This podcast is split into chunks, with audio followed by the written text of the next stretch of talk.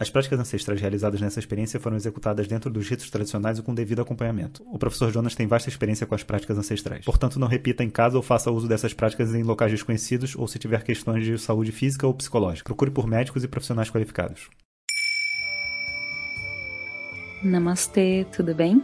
Aqui é Citá e eu apresento a série Amazônia Luz de Vedanta. Para você, o áudio de hoje. A riqueza contida em diferentes tradições.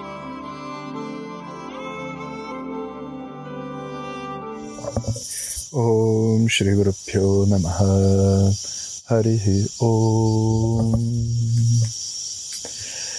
Bom dia pessoal, esse segundo áudio ele vai para uma reflexão, sabe, da importância dessa combinação de tradições.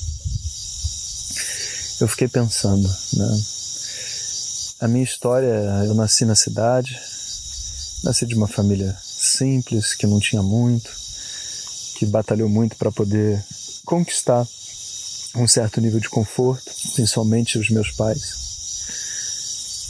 E eu vim vindo né, dentro dessa família de sobreviventes, batalhei para poder me formar e poder ter um trabalho e tudo mais. E quando estava tudo estruturado dentro da minha vida, e eu poderia simplesmente continuar vivendo, ganhando dinheiro, morando bem, com carro, com família, com namorada, com tudo mais, eu larguei tudo e fui parar num lugar como esse, do outro lado do planeta, na Índia, né? E desafiando a minha maneira de pensar, de viver, querendo trazer para dentro de mim, sabe, uma resposta que depois eu trouxe para casa. Né? Enquanto isso, do outro lado do planeta, morava o Maná, que os pais são de duas tribos, os Xananauás e os Runicuins, né? um de uma tribo e outro de outra. E ele, desde de moleque, viveu dentro disso daqui, né? Em um determinado momento ele saiu daqui para fazer letras numa num apoio universitário que tinha aqui perto e estudou para poder trazer de volta para sua aldeia os conhecimentos do homem branco. Então, eu fui para a Índia para trazer os conhecimentos dos povos nativos. E o Maná foi para a cidade, se é que a gente pode chamar de cidade, vilarejo, para poder trazer os conhecimentos do homem branco e poder lutar pelos direitos da sua do seu povo, sabe, da sua nação diante da, dessa regra social, né? Então são, são histórias paralelas, né? E quando a gente se encontra, por mais que seja sejam histórias opostas, a gente fala a mesma língua, sabe? Uma língua disruptiva, uma língua que convida as pessoas que vêm do mundo da cidade, no meu caso, né, a pensar diferente, a pensar diferente sobre si mesmo, a pensar diferente sobre espiritualidade e um pensar que não é um pensar absolutista, do tipo eu estou certo e está todo mundo errado. Não, muito pelo contrário. É um pensar onde já parte do princípio que eu sou uma pessoa falível, como todos vocês, e só tenho um conjunto de experiências que me coloca numa posição de compartilhar algo com alguém. E isso faz com que as pessoas reflitam, mudem as suas próprias vidas, tragam para dentro de si um pouco daquilo que eu recebi na Índia.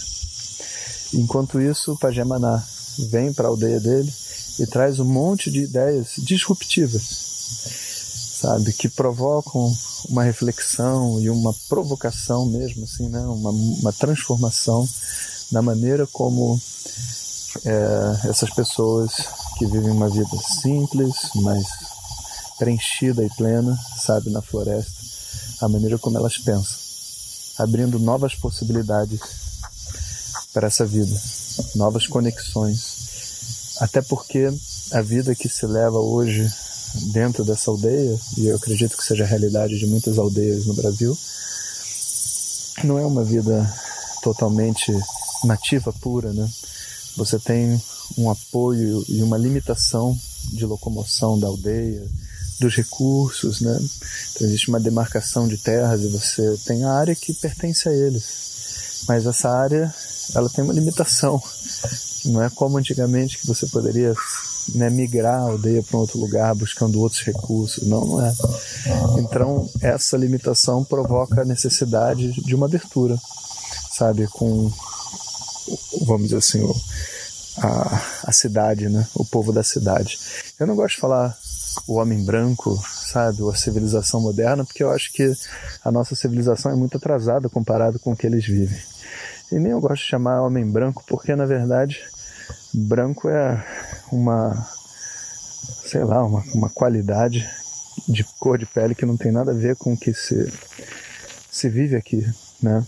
Na verdade é que a gente é o povo da cidade o povo cuja ideologia e cultura representada pela calça jeans e camisa Ering, o shopping center e tudo mais. Então a gente abre esse esse momento e reflete, sabe, de que esse povo da cidade tem algo a contribuir para esse povo da floresta. E o povo da floresta tem algo a contribuir para o povo da cidade. Mas para que ambos possam receber o que cada um tem a contribuir, é necessário uma mudança na sua maneira de pensar, de viver. Mas esse, essa proposta né, de transformação mental, ela é um ponto muito comum entre o trabalho do Pajamaná e o nosso trabalho. Por um lado, quando eu venho aqui e vejo a realidade que eles vivem, a simplicidade, eu entendo o pajé não só como um líder espiritual, mas também o seu papel de liderança da aldeia. O que é ser cacique, né? O que é ter pessoas dependendo da sua gerência, administração e materialmente falando para poder sobreviver. E quando eu penso no meu papel, né? Eu também penso em pessoas que, por mais que no mundo material muitas vezes estejam relativamente bem, espiritualmente elas vivem uma situação muito precária, onde às vezes até mesmo ficar em casa com a sua família é impossível, sabe? É muita dor, é muita dificuldade de ser feliz simplesmente, sabe? Porque eu tô vivo, porque eu estou em casa, porque eu tenho que comer, porque eu tenho um trabalho. Parece que a gente vive uma miséria espiritual, sabe? E esse trabalho que a gente faz com Vedanta é uma maneira de espalhar essa riqueza, uma riqueza não tão tangível quanto a riqueza é, material, mas que uma vez que você acessa ela, você entende o valor e não quer mais voltar. Então, existe uma um paralelo muito interessante entre os nossos dois trabalhos, né? E uma complementação, né?